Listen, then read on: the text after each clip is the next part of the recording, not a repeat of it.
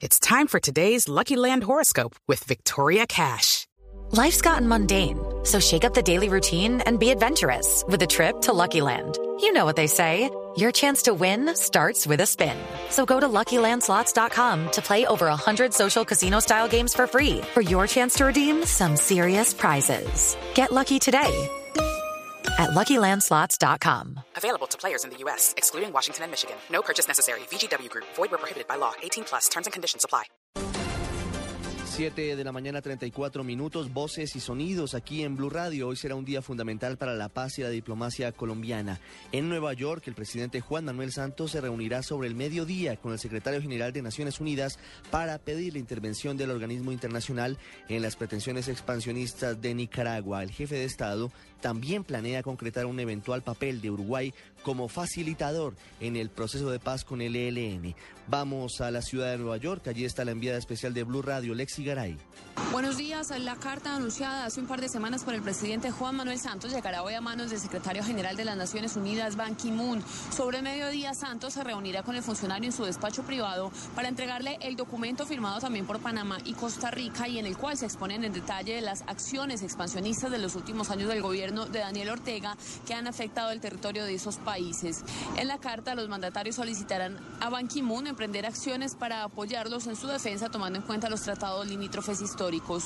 Luego de ese encuentro, Santos se desplazará a la residencia de la Embajada de Colombia en las Naciones Unidas para recibir primero al presidente de Uruguay, José Mujica, y luego al mandatario de Paraguay, Horacio Cartes. El tema será el proceso de paz y el posconflicto. Lexi Garay Álvarez, Blue Radio.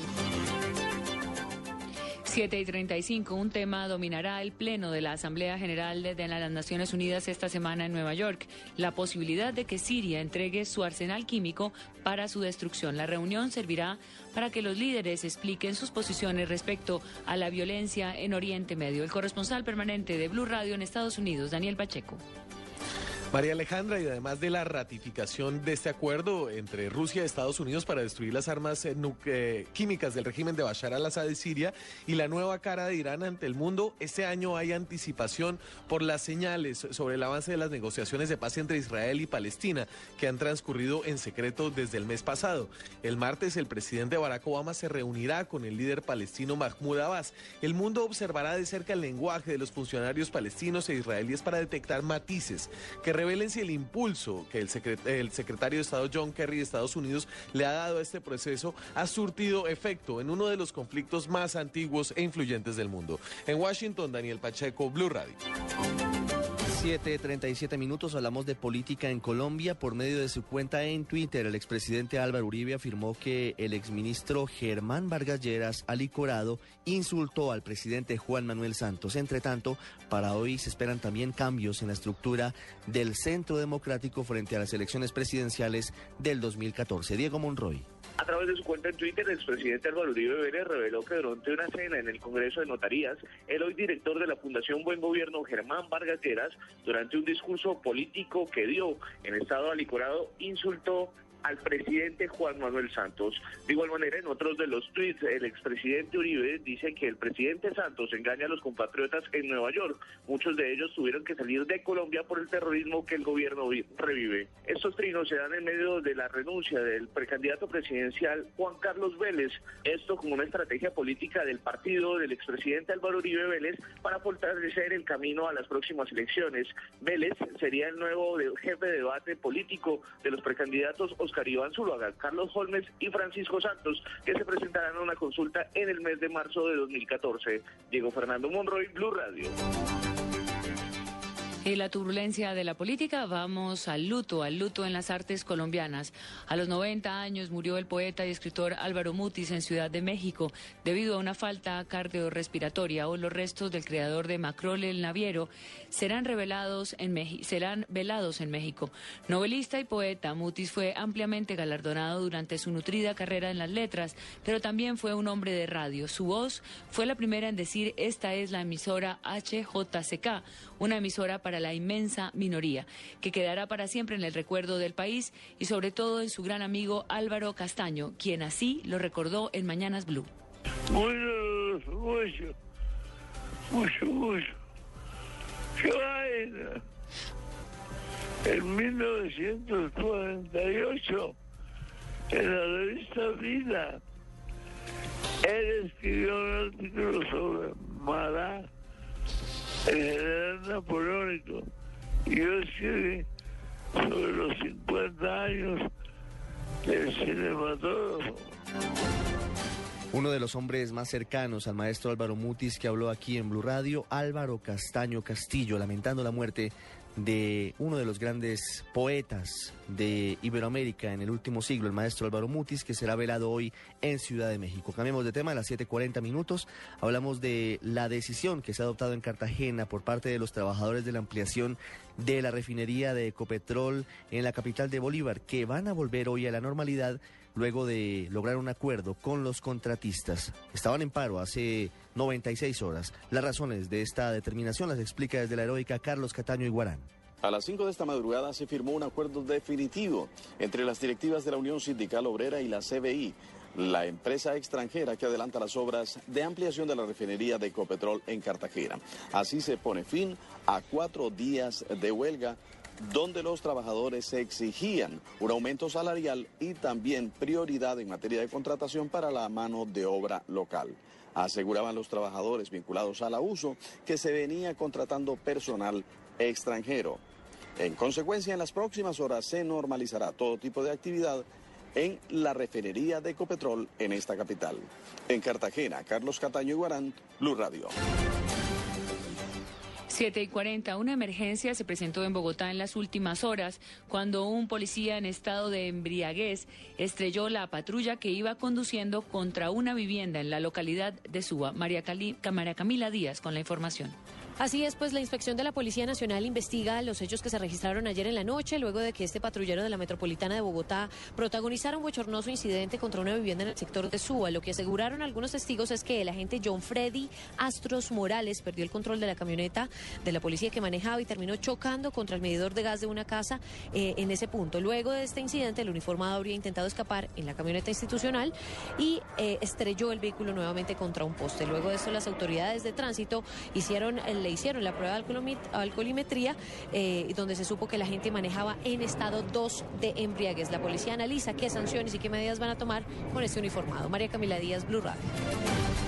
741, hay nuevos cambios en el gabinete del presidente Santos. Hoy se posesiona el nuevo viceministro de Trabajo, Julián Calderón, con los detalles. Estamos hablando de Juan Carlos Cortés, quien estaba al frente del proceso de formalización laboral del sector público dentro del Ministerio de Trabajo. Es abogado de la Universidad del Rosario, donde también hizo una especialización en Derecho Administrativo. Tiene maestría en Administración de Seguridad Social de la Universidad de Castilla-La Mancha en Toledo, España, entre otros títulos. La ceremonia de posesión, presidida por el ministro de Trabajo Rafael Pardo, se dará hoy a las 10 de la mañana en la sede del Ministerio. Julián Calderón, Blue Radio.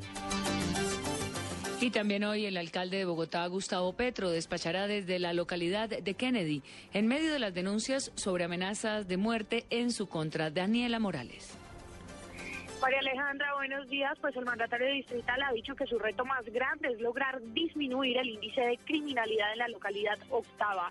Pues según las estadísticas a junio de este año, más de 100 muertes violentas se registraron en este sector, lo que representa un aumento significativo respecto al mismo periodo del año pasado.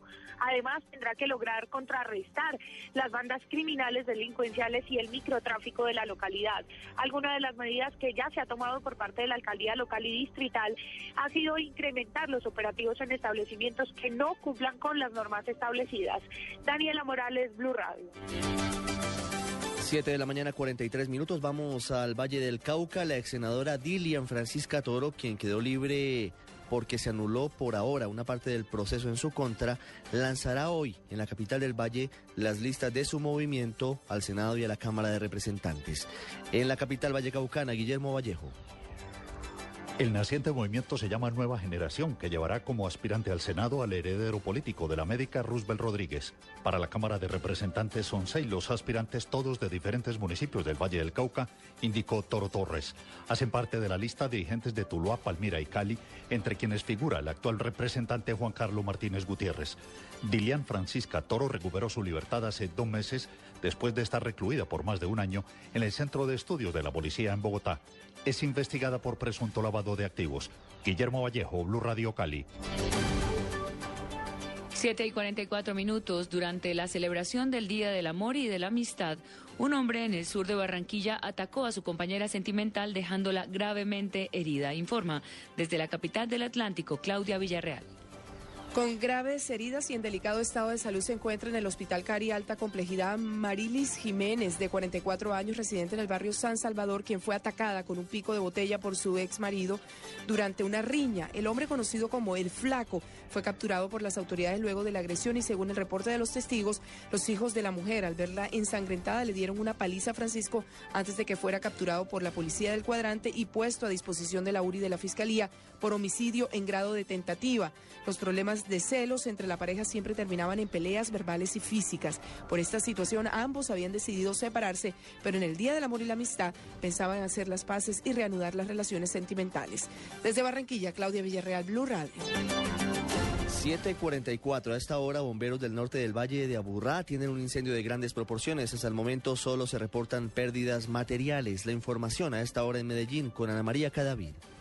Ricardo, el incendio se registró en el sector La Báscula de la autopista Medellín-Bogotá, donde las llamas consumieron las instalaciones de la empresa Todo Mezclas y también maquinaria para la preparación de concreto. Unidades del Cuerpo de Bomberos de Bello intentan desde hace varias horas apagar las llamas con dos máquinas y diez unidades. Hasta el momento no hay reportes de víctimas ni lesionados y no se han establecido las causas del incendio, que aún no ha sido controlado. A pesar del temor entre los habitantes, por el momento los bomberos no registraron tampoco que las llamas se hayan propagado hasta el barrio de Invasión Santa Rita, cercano a este incendio. Desde Medellín, Ana María Cadavid, Blue Radio.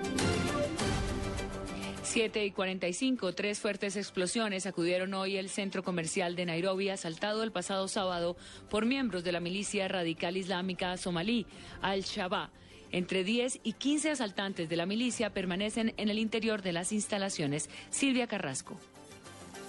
Sí, la información viene ahora por parte de la policía keniana. El inspector general de esta policía, David Kemayo, ha informado que las fuerzas de seguridad han logrado rescatar a más rehenes del grupo y al mismo tiempo el ministro del Interior de ese país ha dicho que la mayoría de los rehenes retenidos ya han sido liberados. Sin embargo, se niegan a dar cifras. Han dicho que la operación de rescate final está en marcha. Para ello, han abierto un boquete en el techo del centro comercial. Las imágenes muestran una enorme columna de humo que no en salir desde ese lugar. Han dicho que se ha abierto para poder eh, tener otro acceso a este lugar. Nada se sabe del número de personas que todavía están dentro y respecto del número de secuestradores, lo que sí se sabe es que esta mañana en el intercambio de disparos que hubo entre la policía y los secuestradores hubo dos eh, secuestradores muertos. En Madrid, Silvia Carrasco, Blue Radio. 7 de la mañana, 47 minutos. En información deportiva, faltan tan solo 18 días para el partido clave de la clasificación de Colombia al Mundial de Brasil 2014 frente a la selección chilena en Barranquilla. En la nómina chilena hay noticia para el delantero Eduardo Vargas por su buena actuación con la roja, como se llama la selección de su país. Ampliación con Marina Granciera. Por estar viviendo un gran momento en la selección chilena, el delantero Eduardo Vargas volverá a Italia en diciembre para defender la camiseta del Nápoles. Vargas es jugador del equipo italiano y estaba prestado al gremio de Brasil. Sin embargo, convirtió seis goles con la selección chilena en la eliminatoria rumbo Brasil 2014 y dos goles frente a la selección de España en un amistoso y volvió a ser llamado por el presidente del equipo italiano, De Laurentiis. El delantero estará con Chile frente a Colombia el 11 de octubre en el partido clasificatorio para Colombia o para Chile a Brasil 2014. Marina Granciera, Blue Radio.